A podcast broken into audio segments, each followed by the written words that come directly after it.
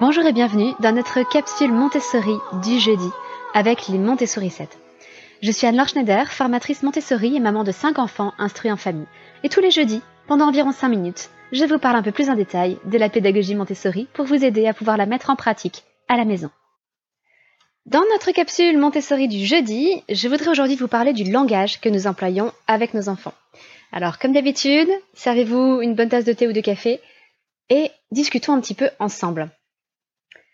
La façon dont nous nous adressons et dont nous parlons avec nos enfants est souvent un sujet moins abordé que celui des activités Montessori. C'est effectivement moins glamour. C'est moins glamour que les activités Montessori que l'on peut voir sur Pinterest, c'est moins glamour que le matériel scientifique Montessori, mais c'est peut-être aussi important, sinon plus important.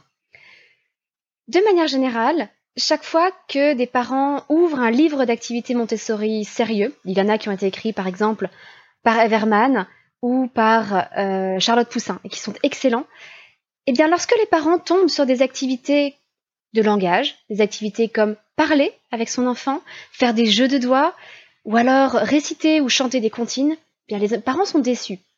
Mais ça, je connais. Ça, je le fais déjà. Quelle est la solution magique qui permet d'aller au-delà et faire en sorte que mon enfant sache lire à trois ans? On cherche autre chose. On cherche à réinventer l'eau chaude.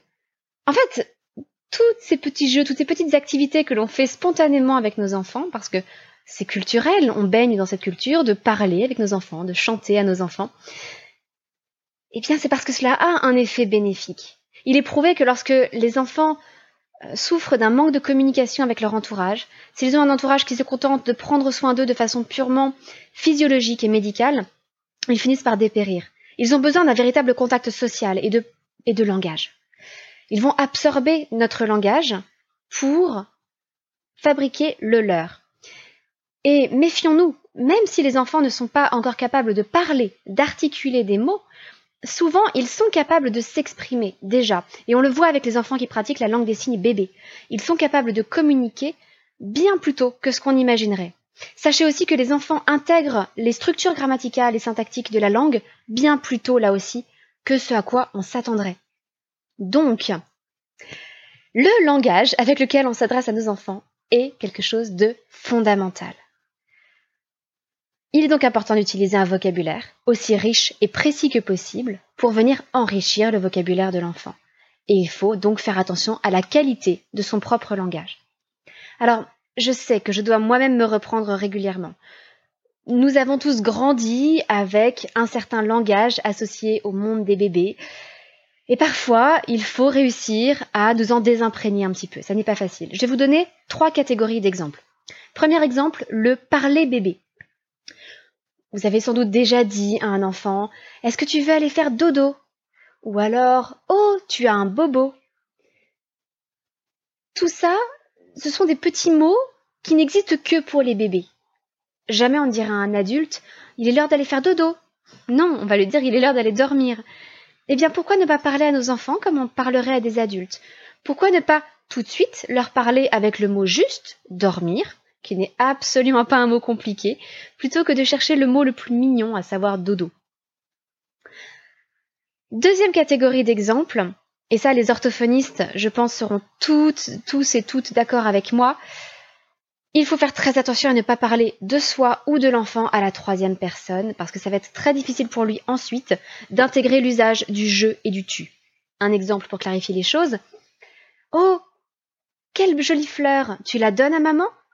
Au lieu de dire Quelle jolie fleur, est-ce que tu peux me la donner? Employons je, me, moi quand nous parlons de nous-mêmes plutôt que de parler à la troisième personne en disant maman ou papa. Idem quand on parle de l'enfant. Oh, mais je vois qu'Aliénor a trouvé une jolie fleur. Ou alors, oh, comme elle est jolie, Aliénor. Non, on s'adresse directement à l'enfant, on peut le dire, comme tu es jolie.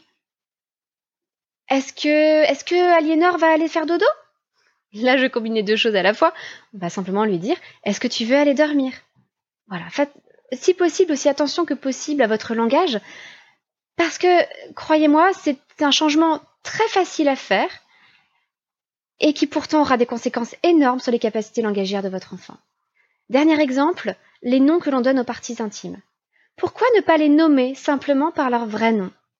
Par exemple, pourquoi ne pas dire pour un garçon qu'il a un pénis et pour une fille qu'elle a une vulve, et pour les deux qu'ils ont un anus Ça n'a rien de vulgaire, c'est parfaitement scientifique. Et c'est la façon dont on communiquerait avec son médecin, par exemple. Imaginez que vous parlez avec un docteur. Alors, par gêne, peut-être que vous lui direz euh, ça brûle quand je fais pipi. Mais on peut employer d'autres mots.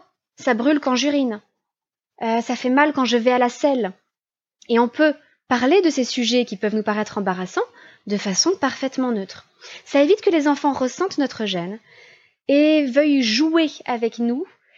Et c'est souvent l'origine des périodes pipi caca prout chez les petits enfants qui s'amusent à dire toutes sortes de mots un peu sales comme ça, simplement pour nous agacer, simplement pour tirer sur nos ficelles et, voir, voir les, les réactions que ça va susciter en nous. Mais si ça ne suscite aucune réaction en nous et qu'on leur dit simplement ah oui, tu es allé à la selle, très bien, ils arrêteront très vite. J'en ai, croyez-moi, j'en ai fait l'essai, ça fonctionne remarquablement bien. Ça vaut beaucoup mieux que de surréagir. Et là, au contraire, l'enfant va être tenté de recommencer l'expérience pour nous voir à nouveau surréagir parce que c'est follement amusant. Voilà. Donc c'est tout pour aujourd'hui. Essayons ensemble, je vous le dis moi aussi, je dois régulièrement me reprendre, d'utiliser un vocabulaire plus riche et plus précis, des tournures grammaticalement correctes, de ne pas employer du vocabulaire de bébé, de ne pas employer la troisième personne en parlant de nous ou de l'enfant, et puis de parler simplement de choses même embarrassantes comme les parties intimes ou le fait d'aller à la selle. Alors si vous avez aimé cette capsule Montessori et que vous voulez avoir une chance de remporter les deux jeux des éditions La Caverne que j'ai mis en jeu pour le lancement de ce podcast, à savoir le jeu de Mistigris Mystique, les saints de la légende dorée, et puis le jeu de cette famille euh, Dynastie, le temps des Mérovingiens, eh bien, il vous suffit d'aller mettre une note et un avis sur ce podcast sur l'application Apple Podcast, si vous avez un appareil Apple, quel qu'il soit, ou si vous avez un PC, sur l'application iTunes que vous pouvez télécharger sur PC. Dès que nous aurons atteint 100 avis, je tirerai au sort le grand gagnant et je l'annoncerai sur ce podcast. Donc abonnez-vous aussi pour être tenu au courant au cas où vous auriez gagné. Allez, je vous souhaite une bonne journée votre petite sourisette, Anne-Laure.